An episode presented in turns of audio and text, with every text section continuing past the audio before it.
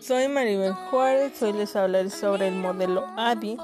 El modelo ADI es un proceso de diseño instruccional interactivo, en donde los de la evaluación formativa de cada fase pueden conducir al diseñador instruccional de regreso a cualquiera de las fases previas. Se tiene en cuenta que el producto final de una fase es el producto de inicio de la siguiente fase, o sea, como una secuencia. También es muy importante saber que ADI es el modelo básico de diseño instruccional, pues contiene las bases básicas del mismo modelo. ADI es el acrónimo del modelo, atendiendo sus fases como lo mencionan las siglas del nombre ADI. A análisis.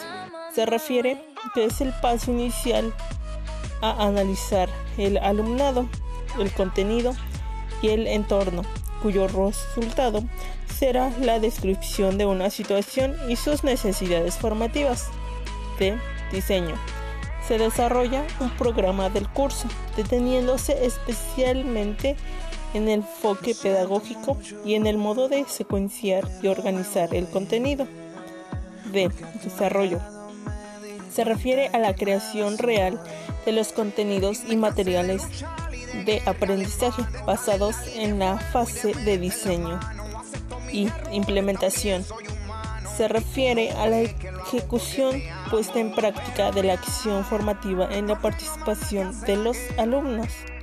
E. Evaluación.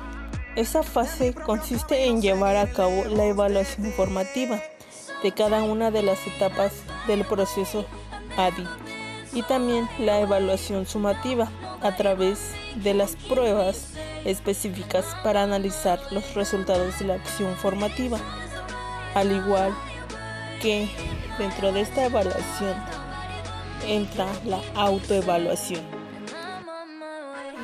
Pues este modelo ADI es muy importante llevarlo a cabo porque en lo personal se me hace muy importante porque lo veo desde otra perspectiva, que es como un curso donde los alumnos pueden aprender de forma adecuada los conocimientos y pueden desarrollar mm, muy bien el proceso de enseñanza-aprendizaje.